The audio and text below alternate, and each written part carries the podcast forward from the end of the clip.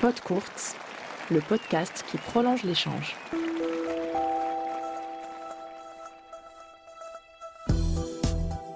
Bonjour, c'est Valentin Hénin. Avec mon acolyte Raphaël Iberg, on vous propose une rencontre avec l'humoriste suisse Thomas Wiesel.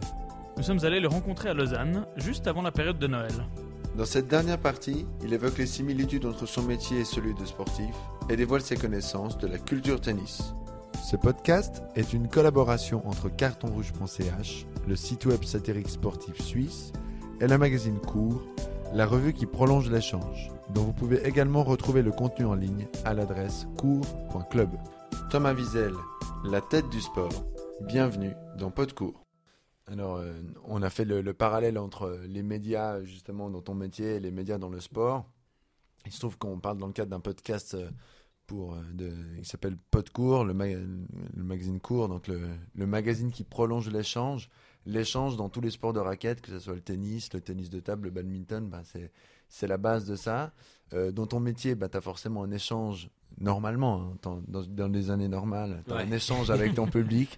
Euh, euh, mais tu as aussi, je pense, des échanges, tu disais, avec te- tes producteurs, etc., certainement d'autres humoristes ou des fois des, des co-auteurs. Toi, est-ce que cet échange, que ce soit avec le public ou avec d'autres gens, il est important euh, pour toi dans ton métier Ouais, et c'est marrant que tu fasses le parallèle avec le tennis parce que je pense que ça, ça se compare assez bien dans le sens où c'est des sports individuels euh, pour le tennis et, et humoriste de one-man show, c'est un truc très solitaire aussi.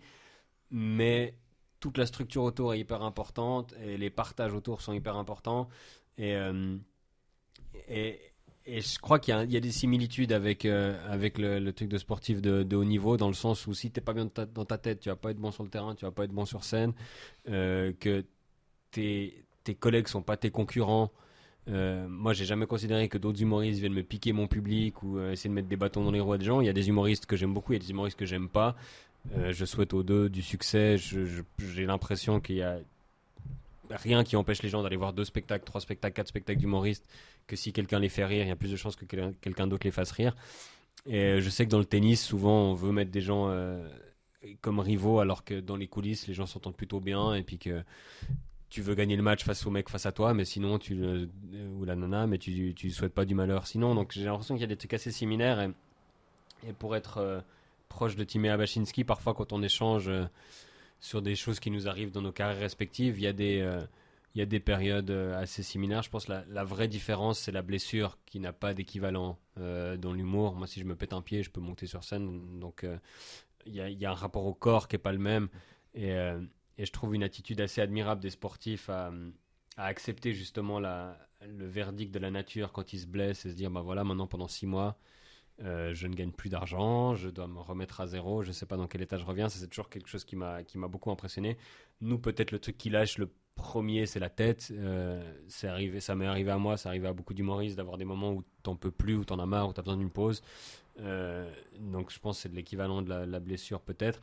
Mais oui, il y y, a des trucs très très importants du fait de pas se sentir seul, de de chercher des, euh, des contacts euh, qui vont pas se créer forcément parce que comparé à une boîte normale, c'est pas euh, là vous êtes dans nos bureaux, mais je suis souvent seul ici parce qu'on est des humoristes avec des carrières chacun respectives qui ont pas les mêmes euh, horaires, etc. Donc c'est important de sortir cette solitude et je pense que c'est pareil pour les sportifs, le sportif qui s'entraîne seul dans son coin, qui a jamais aucun échange. Enfin, on, les voit maintenant sur les réseaux, le, le sparring entre les joueurs de tennis sont toujours en train. tous ceux qui habitent à Monaco jouent les uns contre les autres, ceux qui habitent en Suisse, on voit souvent Tsonga, Vavrinka taper des ensemble, mon fils également, des gens comme ça. Je pense que c'est assez similaire où nous on a besoin d'avoir un, pote au téléphone, euh, discuter tel ou tel truc, si on a une chronique à écrire, hein, j'ai ça comme idée. Donc je pense qu'il y, a- des- trucs similaires. Pareil, tu parlais des producteurs et des coachs, etc. ça peut arriver de changer de manager, de changer de producteur au cours d'une carrière, comme tu changes de coach. Il y a des moments où ça colle, des moments où ça colle pas. Euh, il y a des fois, tu es énervé contre ton producteur, ton manager pour telle ou telle décision, et puis du coup, tu vas foirer ton spectacle. Donc je pense qu'il y, a des- y a des trucs similaires. Euh, la grosse différence, c'est sans doute l'hygiène de vie, qu'on n'a pas du tout besoin de respecter, et Dieu merci, parce que je pense que ce serait compliqué ça.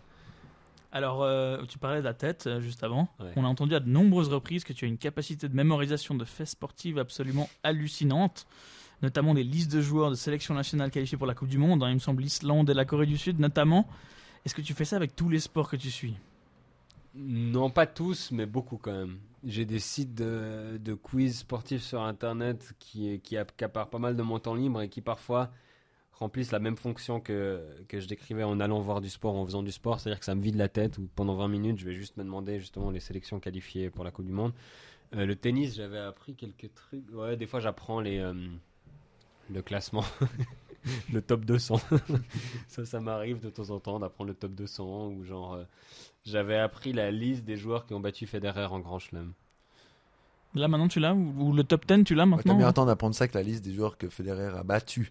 Je l'avais apprise aussi. Ah Je l'avais apprise aussi, euh, je l'ai plus, je pense, mais il y a des trucs assez, assez surprenants euh, des joueurs contre qui Federer a des, euh, a des bilans neutres ou négatifs. Je Il y a je sais que c'était, il y a eu un temps, c'était Ouais, la, la fameuse bête phrase de la RTS, c'est la bête noire de Federer. Oui, bon, à une époque, le problème c'est qu'il perdait 5 matchs par an, donc dès qu'il perdait un match, c'était sa bête noire. Je sais que Tim Henman a été appelé la bête noire de Federer. Il y a eu Leighton Hewitt au début de sa carrière Leighton aussi. Hewitt, alors que maintenant je pense que le head-to-head Federer-Hewitt, il doit être genre euh, 18-2. Ça un doit être quelque chose comme 19 à 8, mais ah oui, quand même quelques défaites au début. Mais je crois que par exemple, genre Dominique Herbati, ils sont à une victoire, une défaite en, en Grand Chelem. Euh, Nicolas Lapenti, je crois qu'il a une victoire contre Federer, alors que Federer l'a jamais battu. Euh, même peut-être Robbie Ginepri. Enfin, il y, a des- il y a des noms comme ça, des fois tu dis où Max Mirny, contre qui, avec qui joue en double au début de sa carrière. Max Mirny a- est positif contre Federer en Grand Chelem, il a une victoire. Et puis après, évidemment, Nadal et Djokovic, mais ça on le sait que trop bien. Euh, mais oui, ça c'est des trucs que j'aimais en tennis. J'avais aussi appris côté masculin tous les demi-finalistes de Grand Chelem depuis l'Air Open.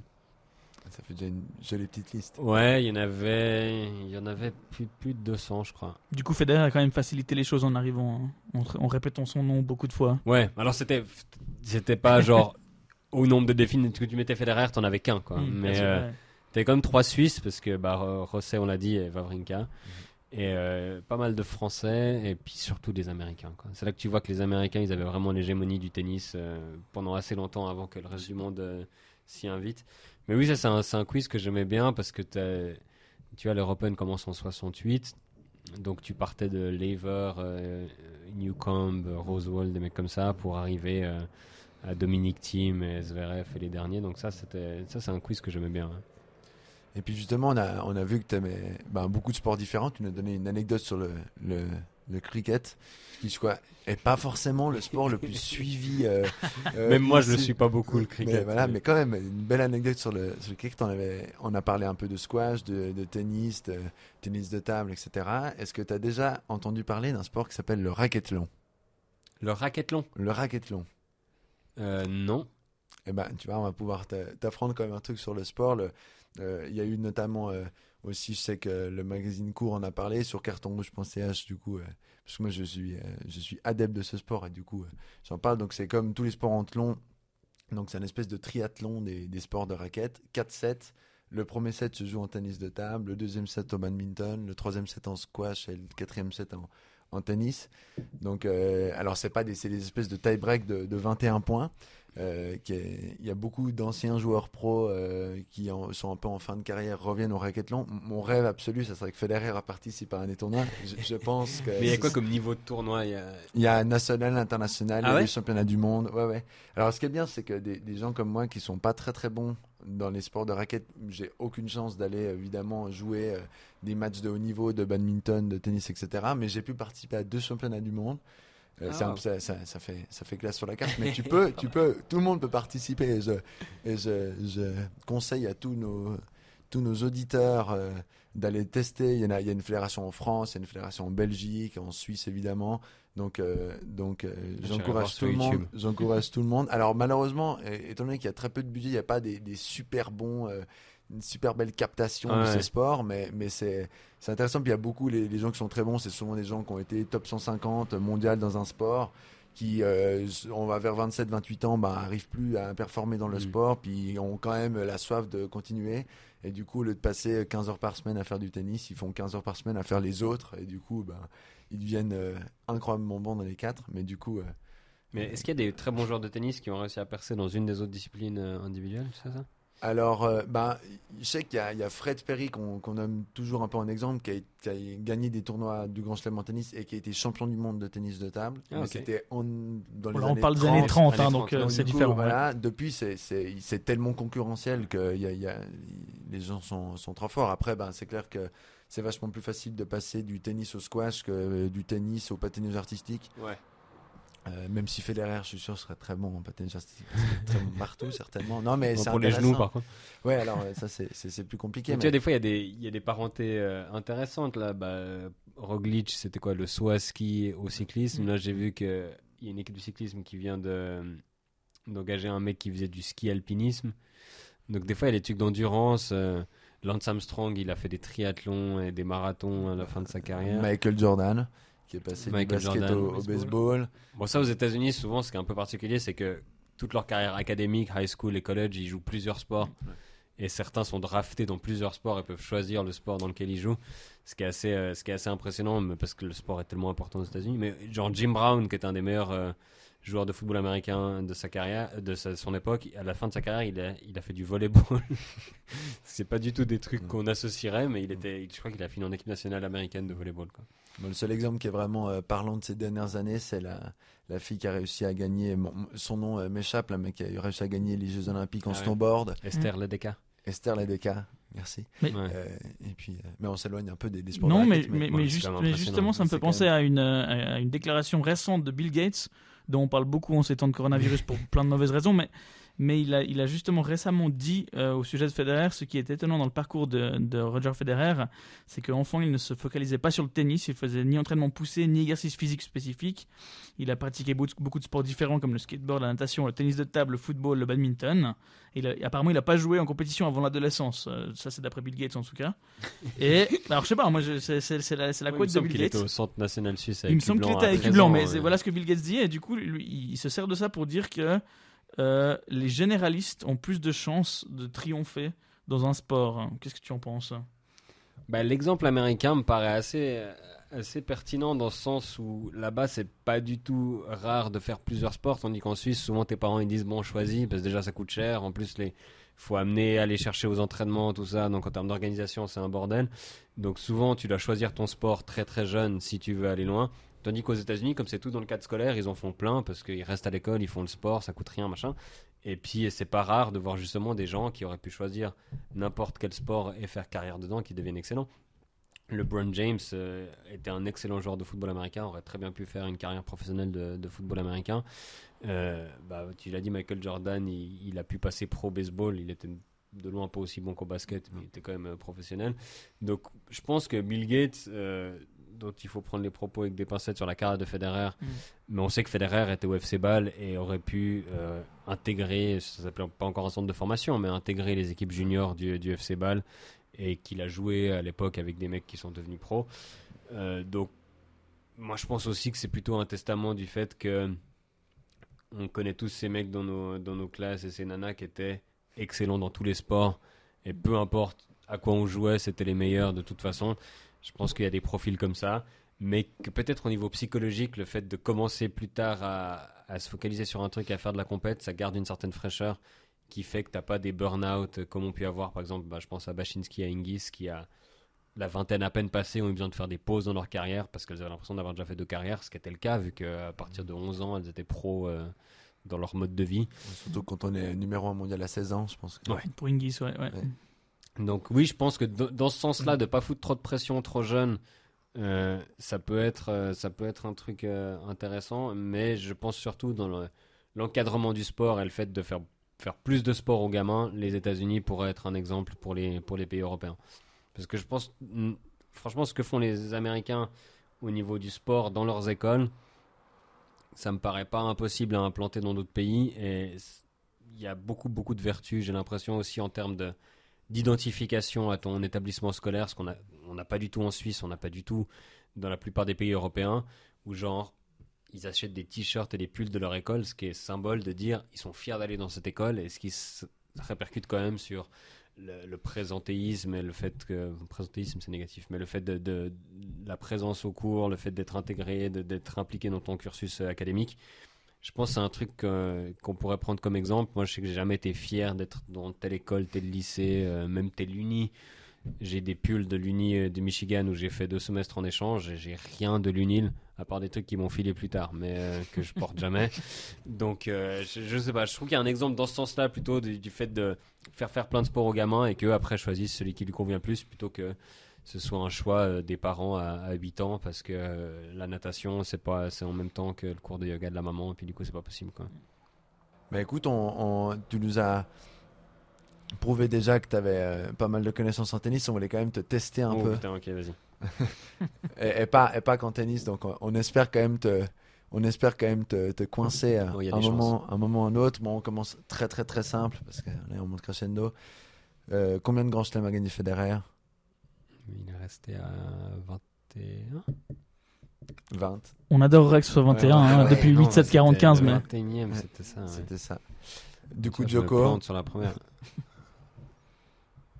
Nadal est à 19, du coup. bah, du coup Nadal est à 20 maintenant. Oh putain, À cause, à de, cause ce... de ce Roland Garros. euh, pas regardé, il a pas eu. là. mais- Hein Puis Djoko est à 18.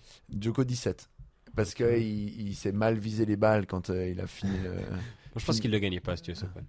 Je sais pas. Mais en tout cas, c'était quand même assez. C'était le premier match qu'il perdait en, en 2020. C'est fou. hein. C'est quand même Incroyable. Un des assez deux seuls. dingue. Oui, mais c'était ouais, Ouais. mais c'était Oui. le- le- son, son, son premier. euh, Et après, il a juste perdu La Après, Nadal. il a juste de perdu Roland Nadal Garros. en finale de Roland Garros. Oh, il a perdu au Masters aussi, non? Alors Ah oui, oui, oui. il a Oui, perdu au Masters, quand même. c'est ouais, vrai qu'il a perdu au Masters. Et du coup, Donc le ça fait 20, 20 et 17 maintenant? 20-27. C'est ça. Moi, je crois que ce classement, j'ai vraiment arrêté de le regarder au moment où j'ai su que Federer ne l'aurait plus. Ouais. Il y a un truc un peu où je me suis focalisé sur d'autres trucs parce que je savais que ça allait me faire de la peine. Parce qu'on a vu il y a deux ans, je pense qu'on a vu que Nadal allait le rattraper et que Djoko allait sans doute les dépasser tous les deux. Mais du coup, ouais, je, tu vois, je, me, je me plante déjà. Mais j'avais appris à un moment donné, et c'est assez dur à apprendre en fait, les grands chelems que Roger a gagnés. Ouais. Avec les années. Bah, c'est vachement plus facile, par exemple, les, les, les grands chelems que genre mon fils a gagné, ou David Goffin. ou... ça, je les, ça, je les ai bossés, je les, je les Ouais, ça, sais. tu les as bien. Mais euh, Non, c'est assez simple parce que les 5 grands chelems, euh, les 5 US Open sont de suite. Ouais. Donc ça, c'est assez simple. Euh, Roland Garros, c'est assez simple. Mais savoir quel Wimbledon et quel Open d'Australie il a Ça. gagné, ça, c'est. Tu te plantes assez. Ouais, Il y a des séries à. Wimbledon aussi, mais l'Open Australie, c'est compliqué, ouais, effectivement. parce que c'est c'est vachement plus euh, éparse comme, euh, comme. Et du coup, le nombre de grands chelems de Querten, plus dur. 3. 3. 3 Bien Roland Ouais. On, rend- on, ouais. on noterait quand même que c'est mieux les grands chelems de Querten Ouais, que de ouais, Roger. parce que ça, ça, ça m'avait frappé, notamment le dernier où il, il élimine Roger en quart. Euh, à une époque où on pensait déjà que Roger Mhm. pouvait viser Roland Garros, euh, il a Quartan l'a sorti en quart. Alors c'était Correggia qui avait battu Roger en quart, qui avait- et Correggia avait perdu contre Quarton en finale. Non mais alors Quartan sort Roger une fois, ça je Ouais, suis au sûr. troisième tour, euh, ça devait être quand ça? Ça devait être juste avant Alors. que Roger commence à. Mais Ça devait être, Quartan euh, ne gagne pas cette année-là? Il ne gagne pas cette année, il était sur le retour là. C'était le Quarton euh, après l'opération de la Ah ouais. hanche. Et il bat Federer en 3-7 au troisième tour. Ça devait être. Alors non, mais c'est- tu peux. de- retrouvera l'année, mais- Mais c'est c'est après les victoires de Quarton, ouais, ouais. Alors je me, je, je me souviens de ce Federer Quartan où j'étais un peu désillusionné parce que je pensais que Federer l'avait mais euh, Mais c'est intéressant que tu dises que tu as abandonné ça. On a fait euh, euh, le dernier podcast sur cartonrouge.ch que je vous invite évidemment à aller écouter. Euh, C'était sur le, le phénomène des GOAT, des, des of all time. Et puis qu'on a déterminé en fait qu'à la fin, euh, ça peut pas vraiment exister parce qu'on prend toujours les critères qui nous arrangent pour faire gagner notre champion. C'est-à-dire que si on est fan de Federer, on va dire que ben là, le, nombre de grands chelems, ça vaut plus trop, mais c'est par exemple son aura incroyable, sa classe sur le terrain, etc. Alors que bah, si on est fan de Djoko, je pense que son aura et sa classe, c'est pas forcément les critères qu'on va retenir. non C'est le que- nombre de tests Covid positifs. Par exemple, Ouais, moi j'avais vu un truc, c'était une étude qui avait montré sur les joueurs de foot que les gens citaient comme meilleur joueur de tous les temps systématiquement le meilleur joueur de foot quand ils avaient, je sais plus l'âge exact, mais genre 12 ans, un âge assez impressionnable. Donc suivant l'âge que tu avais, tu disais Maradona, tu disais Pelé, tu disais Zidane. Et euh, je pense qu'effectivement on forge nos héros à cet âge-là. Et euh, on- je pense qu'on assiste à peu près le même âge. Nous, quand on avait 12 ans, c'était déjà Federer. Et du coup, le meilleur joueur de tous les temps, pour nous, ce sera toujours Federer. Même dans 30 ans, quand un type en aura 45 de grand chelem, on dira oui, mais à notre époque. Donc je pense qu'il y a un truc un peu de l'âge auquel tu formes tes héros. C'est tes références qui vont te rester toute la vie. Et puis maintenant, il y a peut-être des. Il y en a de moins en moins, mais des gens qui vont dire que Rod Laver, ils les aurait tous rétamés avec une raquette en métal. Euh, donc je pense que comparer les époques est toujours compliqué. Le, le débat de Jordan contre LeBron ne sera jamais résolu. Et, euh, et c'est peut-être mieux comme ça. Du coup, les, les deux, euh, on reste sur les grands chelems. Quelles sont les années des grands chelems calendaires de Rod Laver? Il en a deux. Ouais, je crois que 68, il le fait, la première année de l'Air Open, ou peut-être 69. 69, c'en est Ouais. un. Et a un. Alors, c'est un, une un, espèce de avant, faux. euh, c'est- ouais. C'est avant l'Air Open, au moment où. euh, 65 62. Pas loin. C'est pas mal d'écart hein, quand même. C'est quand même pas mal d'écart, ouais. Mais Pour du coup, fait- ça participe du, à ce débat du GOAT où on se dit, mais en fait, entre 62 et. Il est pas, je, sais, je sais plus dans quelle année il est passé pro, mais entre 62 et 68, en fait, il a pas vraiment joué de grand chelem, euh, Rod Laver. Bah, Il les aurait grands chelems gagner existaient 12. déjà, mais. Mais il le- pouvait plus les jouer parce qu'il était pro. C'est l'ère- Ah, il est passé pro voilà, il est avant- passé il est avant, passé avant avant le début de l'Air ok. Open, en fait. Et du coup, des gens comme, euh, comme euh, Roswell ou bien euh, Laver, ils ont dû arrêter de jouer les grands chelems. Hmm. Et du coup, voilà, ce décompte des 20 de Federer, oui, mais euh, s'ils avaient joué.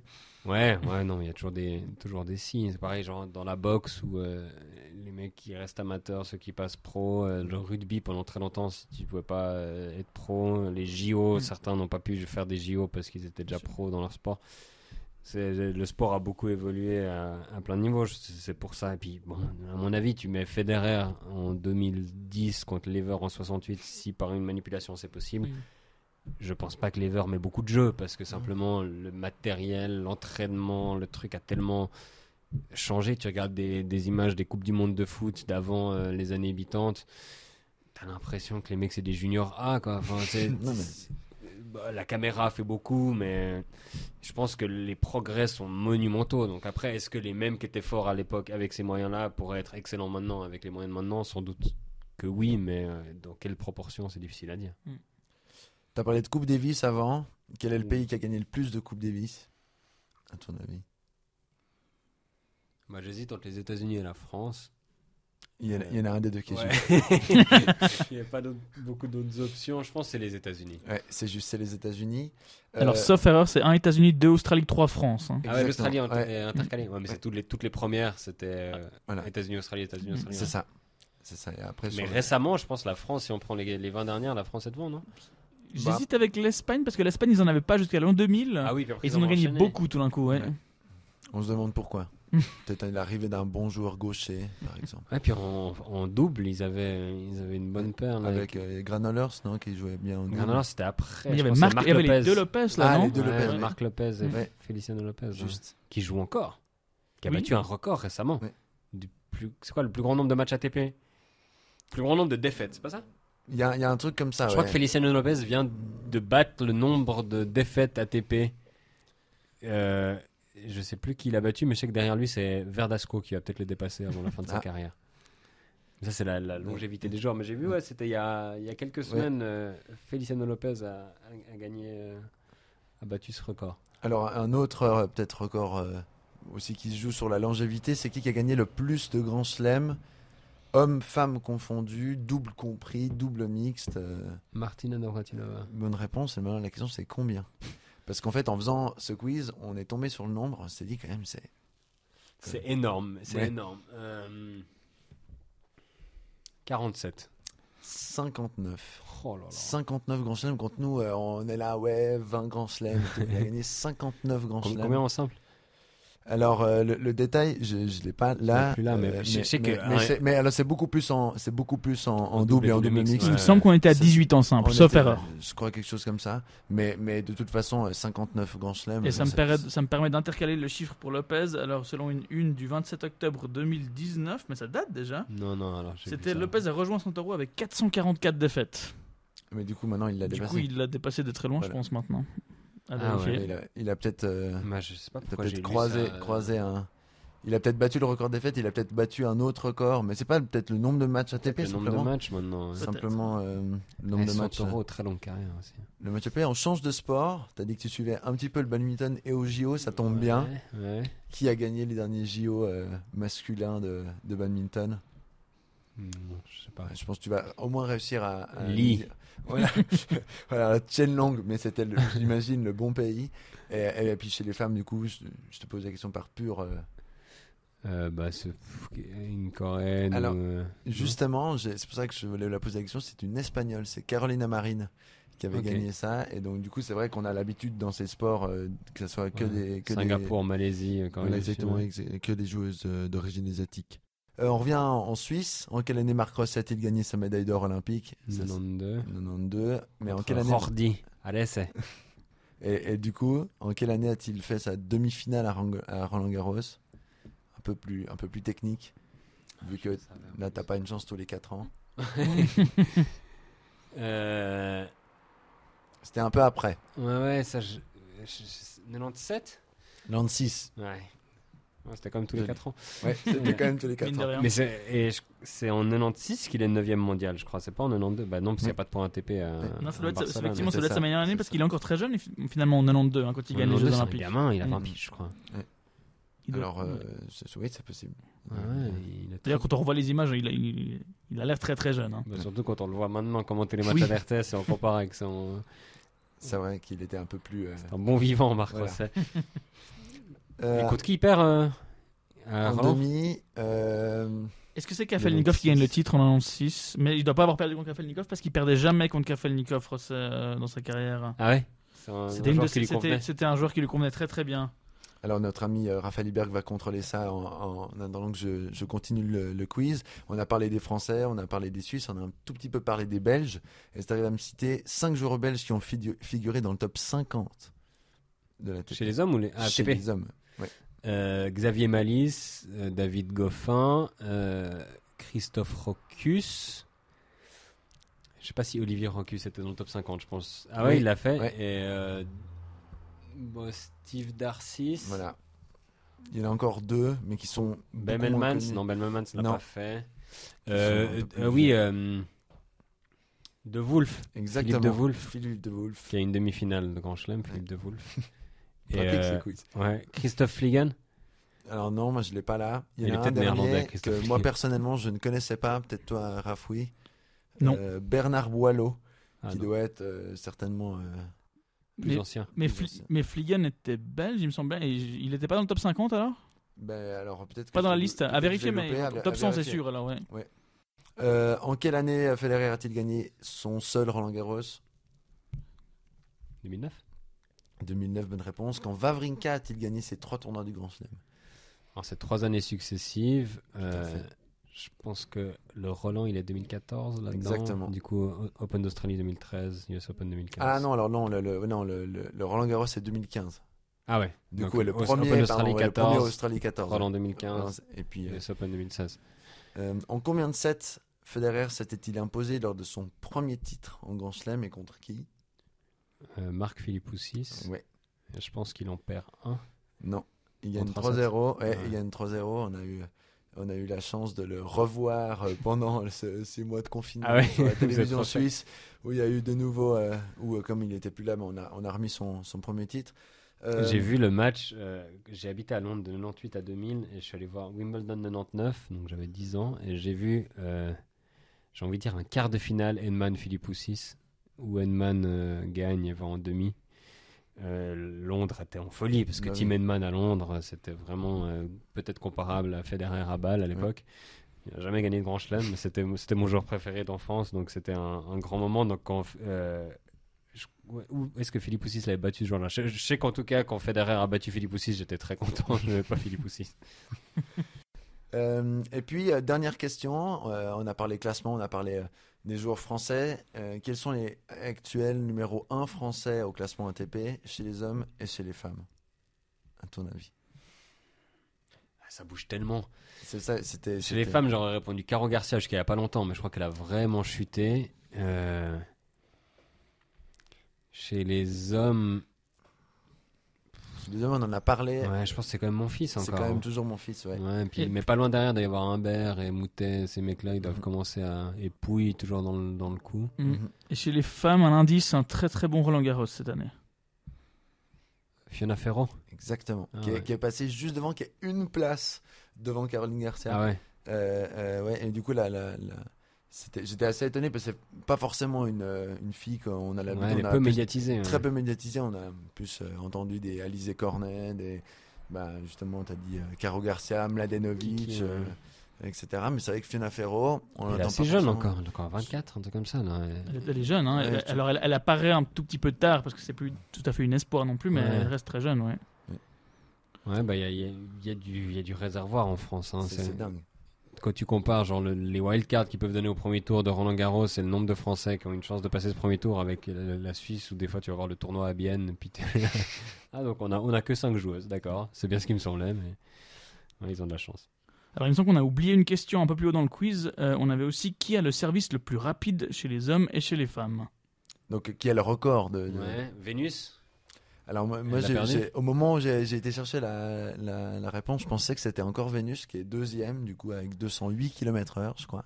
Mais, il y a et du une- coup alors qui l'aurait battu récemment mais j'aurais pas pensé que.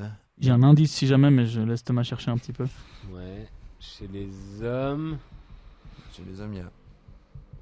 à un moment donné c'était Sam Groth mais maintenant c'est plus Et d'ailleurs, on, a- on réfléchissait l'autre jour, je crois pas que c'est homologué parce qu'il l'a fait en challenger. Ah et ouais, je crois que c'est euh, pas compté comme le circuit ATP, à vérifier aussi. Mais... donc l'actuel L'actuel, Le- ouais, non, bah, le la- celui de- celui de Groth, en fait. Parce que Groth, Ah. il, était, il avait battu, je crois que c'est lui qui avait fait 263. Qui était, mais, mais simplement que ben il s'était pas homologué parce que je pense qu'ils utilisent des radars un peu moins précis. ah ouais ok Et, C'est euh, simplement pas le circuit ATP en fait. Et, et c'est du coup pas circuit ATP donc du coup. Euh, il est récent du coup le, le record Il est euh, assez récent, mais c'est un, joueur qui est bah, évidemment connu. euh, c'est Karlovic C'est l'autre. Si c'est pas Karlovic, c'est Isner. Exactement. Ok. Ouais, mais Karlovic l'a eu, ils, se l'ont passé un petit moment et là Isner il a Mais là, fait- il y en a peut-être quelques-uns qui, qui vont pouvoir. Ouais. Opelka, Opelka est euh, énorme. Il y a ce français qui est très grand là. Comment il s'appelle Olivetti. Ouais, voilà. Juste. Albano. Olivetti, ouais. Lui, il, est- il, Lui, il sert fort aussi.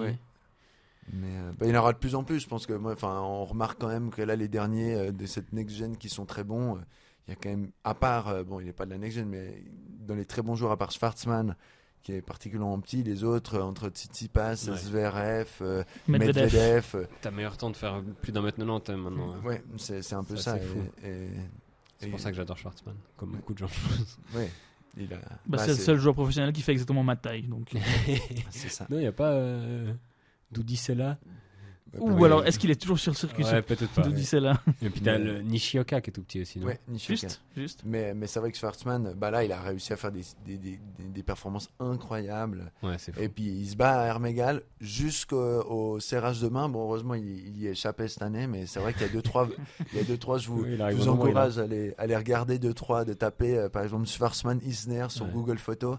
Et c'est vrai que c'est assez dingue de se dire que, mais c'est assez rare parce qu'au basket typiquement, à part quel- tu vas nous citer euh, les 10 joueurs de moins de 1m75 qui ont marqué des triples triples. Ouais, il y en a peu, mais il y a- il y, a une photo très très connue euh, qui est de, de la cabine de Disner euh, Schwartzman, c'est Manute Ball et Moxie Boggs, Mhm. où ils sont les deux l'un à côté de l'autre, et Moxie Boggs a un ballon dans les mains, et Manute Ball a un ballon dans les mains, et entre les deux ballons, il y a deux ballons Ouais. encore Ouais. superposés pour montrer la différence de taille. Ce qui est une assez jolie photo. Bon, là, euh, j'aime- je veux bien ton, ton indice, Raphaël, pour la, la joueuse. Alors, du côté féminin, c'est une euh, finaliste malheureuse de Grand Chelem qui est très souvent blessée et qui est blessée à l'heure actuelle. Une terrible blessure. Il y a une vidéo que je ne vous encourage pas à regarder. Euh, Peut-être la nationalité, Raphaël. Elle est allemande. Liziki Liziki. Je savais pas qu'elle était blessée euh, récemment. Ouais, elle s'est blessée, à la- au- il me semble, au genou, ou en tout cas quelque part à la jambe. Et, et- et la vidéo est. Alors, on voit pas très bien sur la vidéo, mais on, on entend surtout le cri. Le cri. Qui m'a rappelé une autre vidéo de, de Bethany Matek Sands à Wimbledon, il me Ah semble, ouais. qui était déchirante aussi. C'est un, c'est un peu du Mm. même style, donc à ne pas regarder en boucle. Âme sensible, s'abstenir. Ouais. Moi, Bah, tu vois, écoute. je les avais pas. hein.